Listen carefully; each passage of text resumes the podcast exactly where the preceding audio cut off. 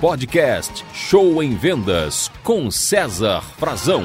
Queridos vendedores e vendedoras, nosso podcast Show em Vendas de hoje, vamos falar de um assunto que você gosta muito: fechar vendas. Uh! Tem coisa que um vendedor, uma vendedora gosta é fechar vendas e ganhar dinheiro, hein? Ave Maria, vamos lá. Então, pessoal, eu quero falar sobre a técnica solicite o fechamento. Solicite o fechamento, é isso mesmo, cara de pau, tá? Peça para o cliente comprar. Você sabia que muitos vendedores perdem vendas porque não têm coragem ou não pedem para o cliente comprar. O cliente ele está indeciso, está inseguro, mas ele está quase querendo comprar. Mas como o vendedor não força, não peça, o cliente acaba não comprando. E por que, que os vendedores não pedem para o cliente comprar, não solicitam fechamento? Por quatro motivos. Os vendedores não solicitam fechamento por vergonha, porque são muito educados, por falta de confiança ou por estarem acomodados. Vamos falar um pouquinho de cada um deles. Primeiro motivo, por vergonha. Ora, não tenha vergonha de solicitar para o cliente comprar. Você já está na frente dele ou você já está com ele ao telefone. A venda é o objetivo final da ligação ou da visita. Então não precisa ter vergonha, isso faz parte da sua função. Peça para o cliente comprar com educação, com gentileza e aos poucos você irá se acostumando. O vendedor não pode ter vergonha. Vergonha é roubar, não vender. Segundo motivo, pelo qual os vendedores não solicitam fechamento é porque alguns são muito educados, têm medo de ser chato na frente do cliente. Colega, eu quero te falar uma coisa. Você pedir para o cliente comprar, você não está sendo chato, você está sendo profissional, porque os clientes esperam que o vendedor insista um pouco. Eles estão acostumados, eles esperam que a vendedora insista um pouco. Um pouco, não muito. Se você exceder o limite, aí sim você estará sendo chata. Agora, turma, água em excesso mata a planta. Água em falta também mata a planta.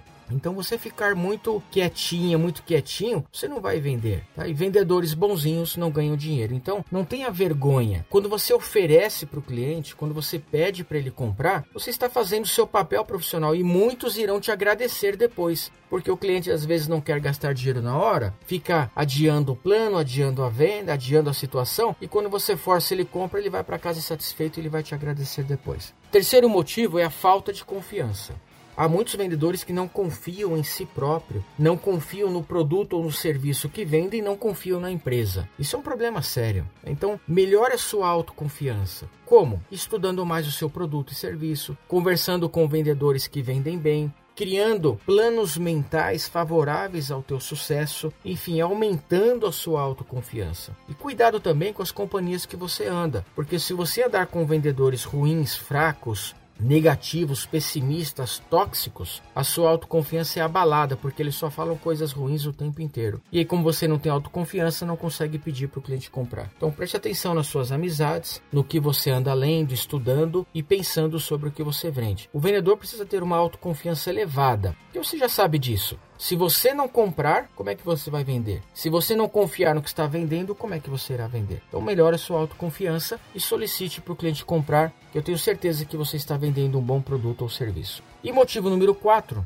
muitos vendedores não pedem para os clientes comprarem porque estão acomodados. Isso mesmo já estão ganhando dinheiro. De repente o vendedor ganha aí, por exemplo, 5 mil reais por mês, paga mil de aluguel e sobra quatro. Ele fala, não, eu tô tranquilo, tá sobrando, tá dando para viver, vamos levando. Então quando o cliente enrola um pouquinho, o vendedor, ah, já tô com o dia ganho mesmo, já tá bom, tá tranquilo. Então ele vai sendo educado, mas ele não vai brigar pela venda, porque já está acomodado.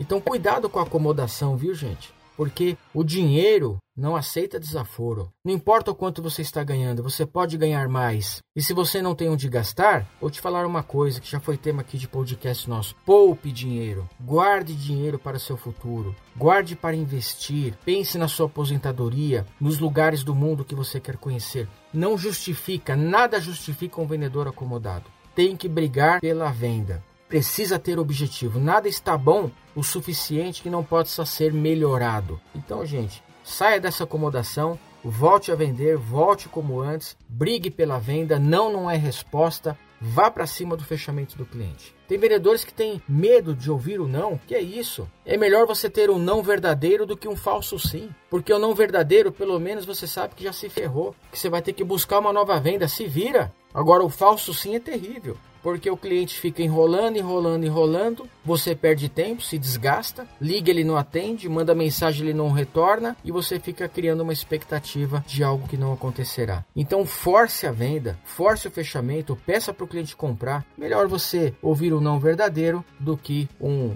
falso sim para te enganar e tomar o seu tempo. Tá ok, gente? Então vamos para cima, vamos brigar pela venda, porque a venda ela é brigada, ela é conquistada palavra por palavra. Solicite o fechamento, pessoal, e vamos para cima. Se você quiser, nós temos uma aula específica sobre fechamentos de vendas que nós podemos fazer aí para sua empresa, para seus vendedores. É só entrar em contato com a Daisy e agendar e nós faremos ela online, tá bom? Conta com a gente, turma. Fechando vendas, hein? Porque sucesso é fechamento de vendas. Boas vendas e sucesso a você.